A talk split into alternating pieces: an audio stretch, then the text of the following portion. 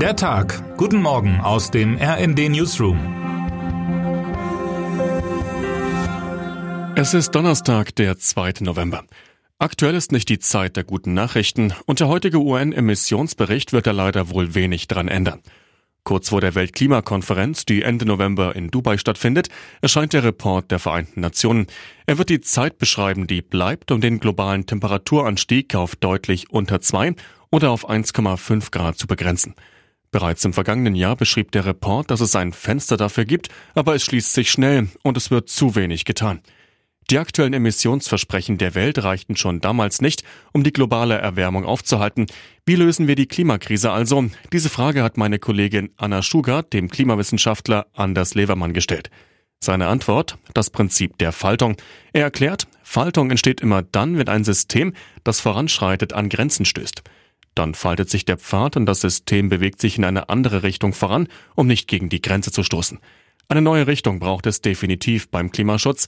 Das wird der kommende UN-Emissionsbericht nur noch stärker herausstellen. Die Bedrohung liegt auch im Internet. Neben dem Klimawandel gibt es natürlich auch noch weitere Bedrohungen. Eine davon findet sich im Internet, genauer gesagt in der IT-Sicherheit.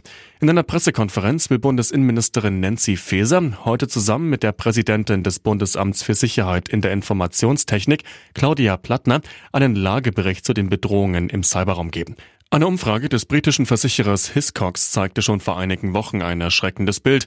Die Zahl der Cyberattacken auf deutsche Unternehmen ist im vergangenen Jahr erneut gestiegen. Demnach wurden 58 Prozent der deutschen Firmen ein- oder mehrmals von Hackern und Hackerinnen angegriffen.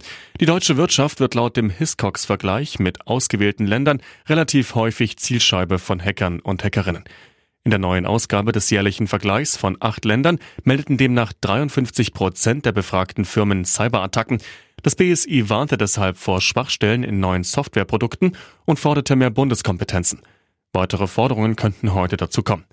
Der wohl wirklich letzte Song der Beatles. Es kommt einem fast vor wie Yesterday, als die Beatles auf der Bühne standen und mit ihrer Musik die Masse zum Kreischen brachte.